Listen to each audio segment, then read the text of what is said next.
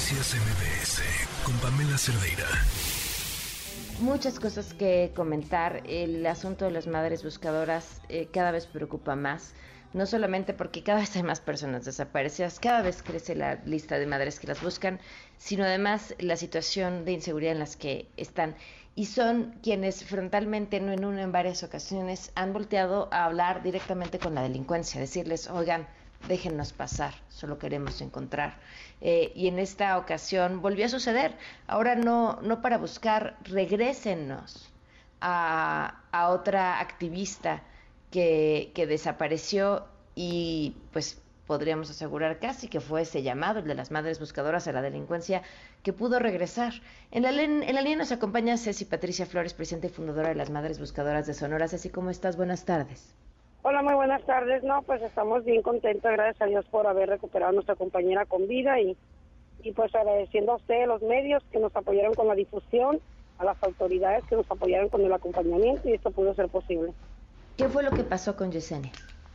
Pues llegaron, llegó una camioneta con gente a su casa, ella estaba fuera de su casa haciendo una llamada de teléfono, cuando llega una camioneta blanca se parquea, la, la forcejea y se la lleva el día domingo a las nueve de la noche y hasta el día de ayer, al mediodía, fue cuando la, pues la soltaron a tanta presión que se hizo porque se hizo un convoy muy grande de, autoridades para la sierra de Aribechi, donde ella había desaparecido y pues creo que eso pues a ellos no les no les gustó muchísimo y prefirieron entregarla a la familia. o sea, ¿tú crees que fue la, presión de ver a las autoridades en el lugar lo que les impedía ya eh, moverse a los delincuentes y entonces prefirieron soltarla? Sí, así es. Se dieron cuenta que pues que no era tan fácil no lo que lo que estaba pasando, que se iba a poner la situación fuerte, ya que Yesenia estaba siendo buscada por las madres buscadoras y por muchas autoridades. ¿Has podido hablar con ella? Yo estuve presente ahí con ella en su casa en Naribechi. ¿Cómo está? Está bien, está golpeada física y psicológicamente, eh, fue torturada, pero se encuentra con vida, gracias a Dios. ¿Qué querían quienes se la llevaron? No sabemos, no quiso, Yesenia no quiso decir nada, absolutamente nada, solamente que se retira de las búsquedas y que pues ya ella pues se va a dedicar a su familia y a sus hijos.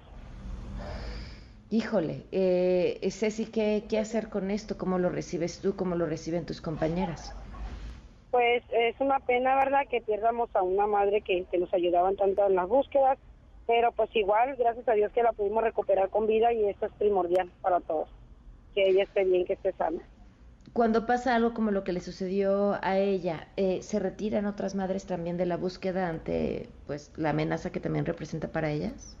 Algunas que sí, la verdad, por el miedo, porque es que eso es como para infundir miedo, nos infunde pánico a las madres, yo también tengo miedo, no soy tan valiente, pero tengo dos hijos desaparecidos que no puedo dejar de buscar.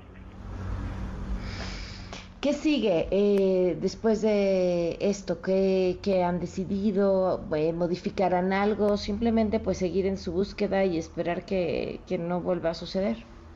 Sí, pues seguir en la búsqueda. Esperemos que con todo el favor de Dios esto no siga pasando, que las autoridades nos den más protección de la que tenemos y pues seguir seguir luchando por nuestros desaparecidos porque pues ella buscaba a su esposo, al parecer su esposo, eh, la familia no, no, no quiso ni poner ninguna denuncia, no sabemos si está vivo, si está muerto, si está desaparecido, no supimos ya nada, eh, pero nosotros tenemos hijos desaparecidos y que no podemos dejar de buscar. Claro, pues así te agradezco que nos hayas tomado la llamada.